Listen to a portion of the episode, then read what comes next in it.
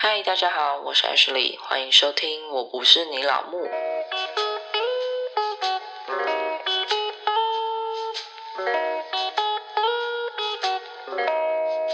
嗨，大家好，我是 Ashley。今天这一集呢，来聊聊前一阵子很夯的资商这件事。我知道热度已经过了，我其实也不是说要蹭热度啦，虽然也是蛮想的。不过这次会录这一集，也是想跟大家分享一下我自己资商的过程啦。因为刚好我资商也告一段落了，所以我想说替自己稍微回顾一下整个过程，顺便分享一下我怎么发现啊，然后我最后做了什么，为什么决定去资。商啊，嗯，就想跟大家来说说这样子。坦白讲啦，我觉得在现代，智商也不是一件多难以启齿的事情，不像以前，就是啊，你去智商，你就会被贴标签，说你有病啊，干嘛的。我们不是常常看国外的电影吗？就是夫妻动不动吵架就去智商啊。我觉得在台湾也慢慢有这种趋势，就是智商这件事已经普及到大家心中，所以它不再是一种高攀不起的行为。那我觉得这是一件好事。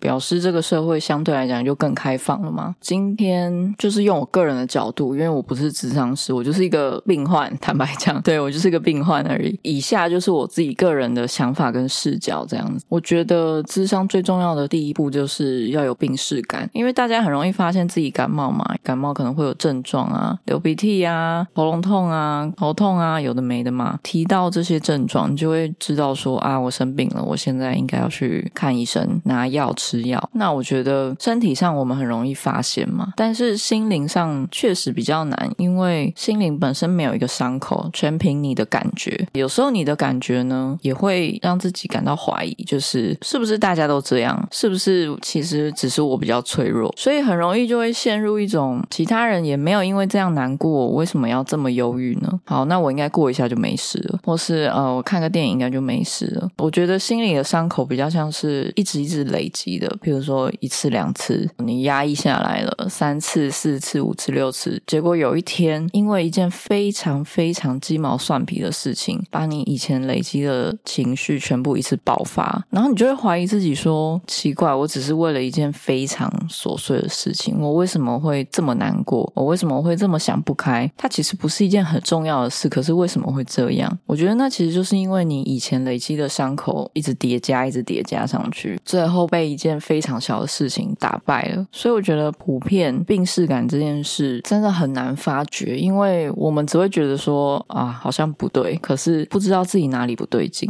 所以我觉得大家先要有病视感这个概念，就是心理生病了就要去看医生，这很正常。这就跟你生病了，然后你会去挂号看医生是一样的。现在来讲讲我是如何察觉。其实我一开始也没有察觉这件事，只是因为刚好那一阵子我就。就是经历一个算是低潮期吧，就是在各方面都不太顺遂啊，身体不太舒服啊，就有检测出大大小小的疾病，反正那一阵子就非常常跑医院。然后呢，陈小姐也非常容易生病。那你也知道，小孩生病，大人根本就没办法好好睡觉嘛。除了她很容易生病之外呢，她刚好也有一个很炉很炉的时期啦。我不会说她是故意的，但是因为那一阵子刚好她上学。没多久，可能还没有办法好好适应学校的环境，反正他就会变得特别的黏我。再加上大成一直都蛮忙的嘛，坦白讲，他对于小孩的亲密程度就远不及我。毕竟我还是主要照顾者，所以呢，就变成说陈小姐什么事情都要黏着我，她没有办法离开我一步。那时候就真的非常夸张，只要我们出去，她一定要我抱；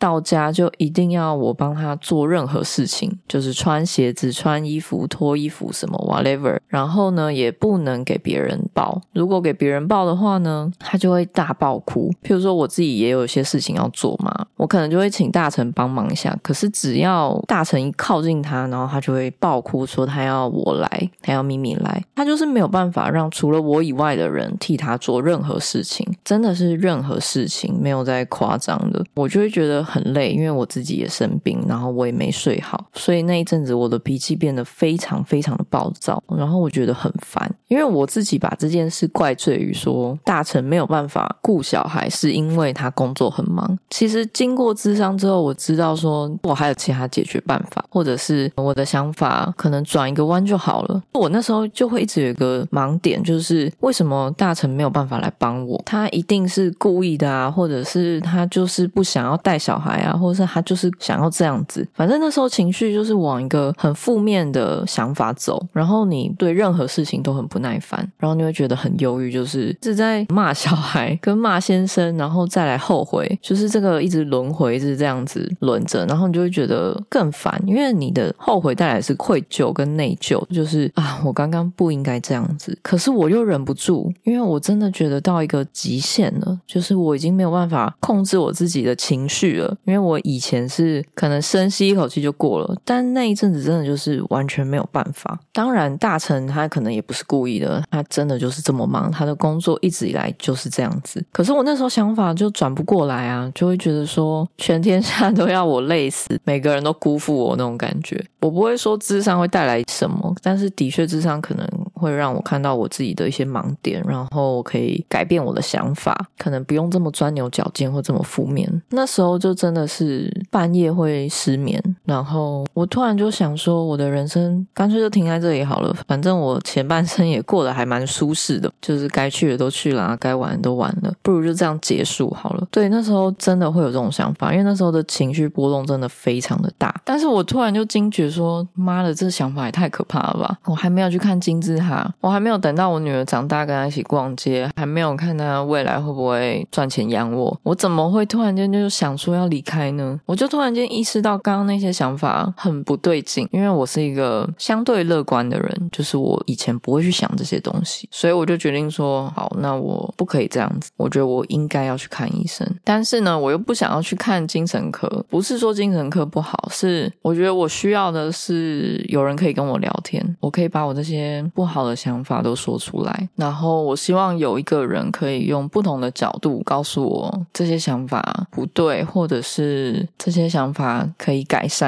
我那时候对智商是这种想象啦，就是我觉得智商是可以告诉我我应该怎么做，因为我觉得那时候真的很迷茫，所以我那时候就没有选择去挂精神科，我选择自费的智商，我就找了诊所嘛，就填一下他们的表单啊，然后就会问你一些更详细的情况，再帮你匹配比较适合你的智商师这样，然后也会顺便告知你一下费用大概多少这样，就觉得嗯好可以，然后我就去了。去了之后，智商师可能就会先说我们大概的流程啊，然后如果你想听，你可以随时可以停止啊，或者你觉得这个智商是不适合你，你也可以更换，算是蛮弹性的啦，不是很硬性的规定，所以我觉得哦可以接受这样子，然后我们就开始了。其实我觉得每个人的课题都不一样嘛，我没有办法告诉你 SOP 是什么，反正你去了，他可能就会问一些比较引导性的话题，引导你讲出来，他不会引导你说你是怎么样怎么样，你是不是就是怎么样。我的智商是不会很肯定的说你就不应该怎么做，你就应该怎么做。大部分的时间他是会引导你说出你觉得你遇到的困难，在对谈的过程中呢，你边讲可能就会边有一些情绪上的波动。觉得智商是很厉害，就是他们很容易观察到你的那些小情绪，他们可能就会针对你讲到的地方问你说为什么你会有这些情绪，是不是想到了什么事情啊，或是是不是又想到别的事情，就是会引导你说出来。我觉得他们厉害的地方就是在于不会让谈话只留在表面。有时候我的智商师就会请我回想说，那我当时是什么感受，当时是怎么样，我为什么会有这种想法，我心里的情绪是什么，是委屈、不公平、不开心、愤怒，还是怎么样？就是我的智商师会慢慢引导我自己回想。我觉得在回想的过程中，我确实把我自己很底层的东东西讲出来。相对的，讲出来的同时，我觉得我也有点松一口气的感觉。就我也觉得说，好像讲出来会好一一些。关于回想当初情绪这件事情，我觉得对我也有蛮大的帮助。我确实有因为察觉这些心情而觉得好像当时那些心情有被理解。因为我的智商师跟我谈话的时候，会让我觉得我讲的话是有人懂的，他是懂我的感受，他是能够理解我，他不会让我觉得我讲了没有用。这就是专业 跟一般人的差别，就是他们真的有他们的专业性，他们不会让你觉得你讲出来的事情很丢脸，也不会让你觉得这都没什么，你为什么要这么难过呢？因为有时候可能我们跟朋友啊、跟家人讲啊，他们不一定能够理解你为什么会这样，因为大部分的人生经历都是那样子嘛。只是你可能比较敏感一点，你就会觉得比较难受，大家就会觉得啊，觉得没什么啊，你就玻璃心啊啊，这些又没什么，大家不都是这样来的吗？你看上一辈的女性 还要生完小孩马上下田，就是一定会有人讲这种事嘛？你为什么要这么玻璃心呢？你为什么这么脆弱呢？那我觉得在智商的对话当中，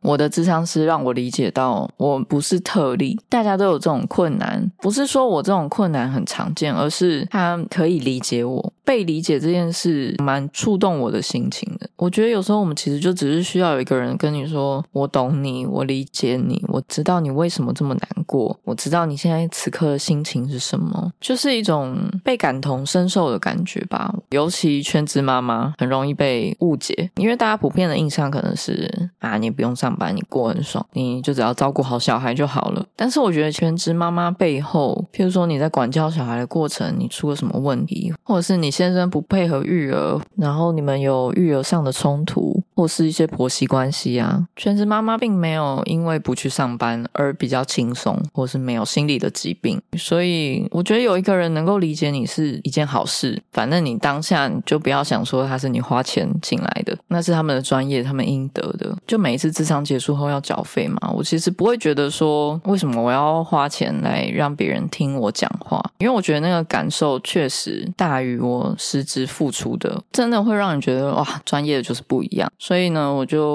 智商了几次嘛，因为他们有一个固定的流程，自己是觉得说对谈的过程很有帮助，可能也有智商过或觉得没有帮助，但我觉得如果只有一次两次，可能帮助不大，但是如果是一个完整的流程，确实是蛮有帮助的。因为我自己在回想第一次智商到现在几次智商之后，我的心情也有所改变，去智商的心态也有点转变。对我来说是有帮助的。那关于智商后你可以做什么？我自己是因为我记忆力很差，所以每一次智商结束后，我就会用手机记下来说今天跟智商师聊了什么，提了什么重点，就是他可能帮我讲了一下我自己此刻的心情是什么这样子。然后智商是可能有一些小建议啊，或者怎么样的，我都会记下来。这个就是我的智商笔记，专门 for 我自己看，因为不是每个人都适用嘛。就我这样再回去看我的智商笔记，我我就可以理解。到啊，原来我当时是这样想，原来其实我可以不用这样想，原来我怎么样做会对我有帮助，或是我做了什么会对我来讲更好，所以我觉得记下来算但是对自己有更大的帮助。当然，你不一定要做这件事情。除了做笔记之外呢，智商结束之后，我可能会跟大神稍微讨论一下今天的内容，因为我智商内容可能除了我自己本身之外的事情，也有包含一些育儿上的困难。那育儿这件事就是大家一起的嘛，所以我就会跟他讨论一下，我们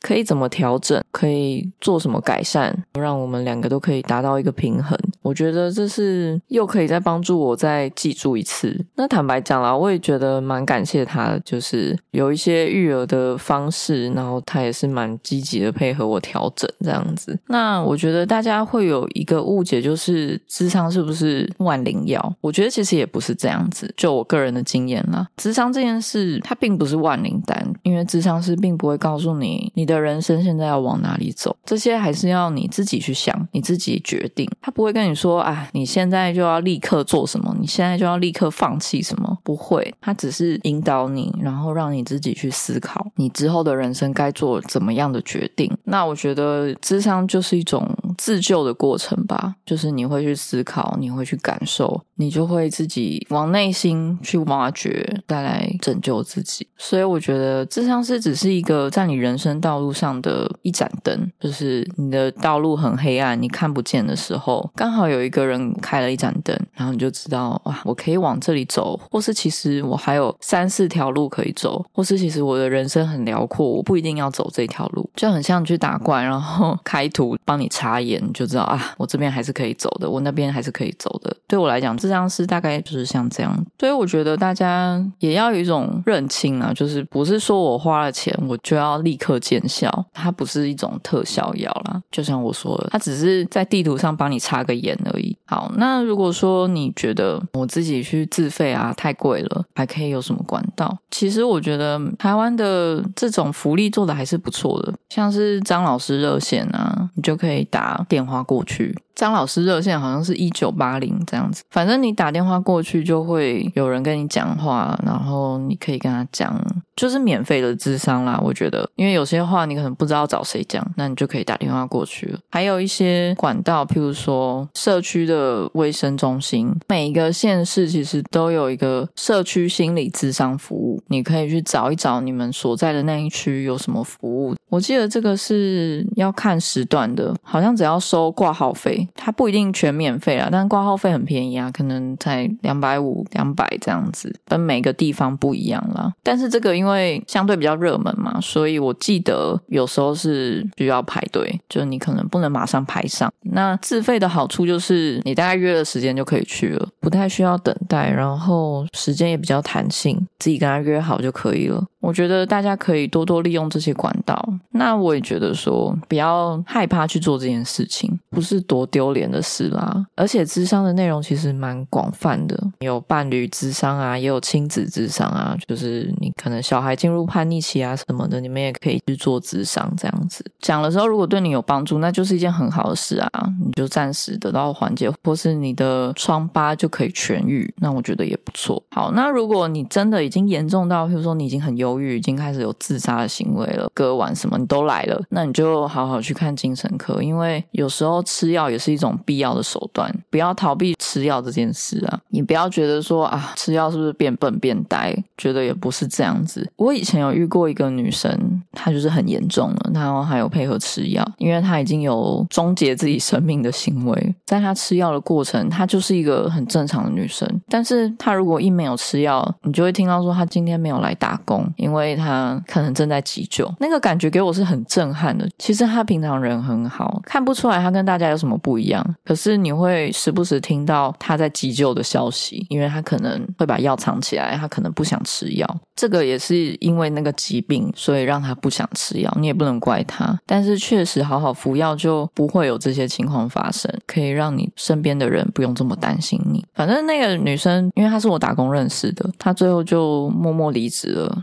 然后我也不知道他最近怎么样了，只是突然间想到，我确实有遇过这么严重的人，所以我觉得吃药还是蛮重要的。就如果你真的、真的、真的已经到了这种地步，该吃药就该吃吧。很严重的时候，还是要好好的把药吃完。以上就是今天的分享啦。如果你觉得对你有帮助啊，或是你觉得这些分享还不错，或是你觉得这些分享有触动到你，那我觉得是一件好事，可以让你有不同的思考的角度。那我觉得也不错。好，那今天就说到这里啦。如果喜欢今天的内容，欢迎追踪我的 IG，也可以到 Apple Podcast、Mr. Bus、KK Box、Spotify 订阅或是留言给我哦。那我们就下次见啦，拜拜。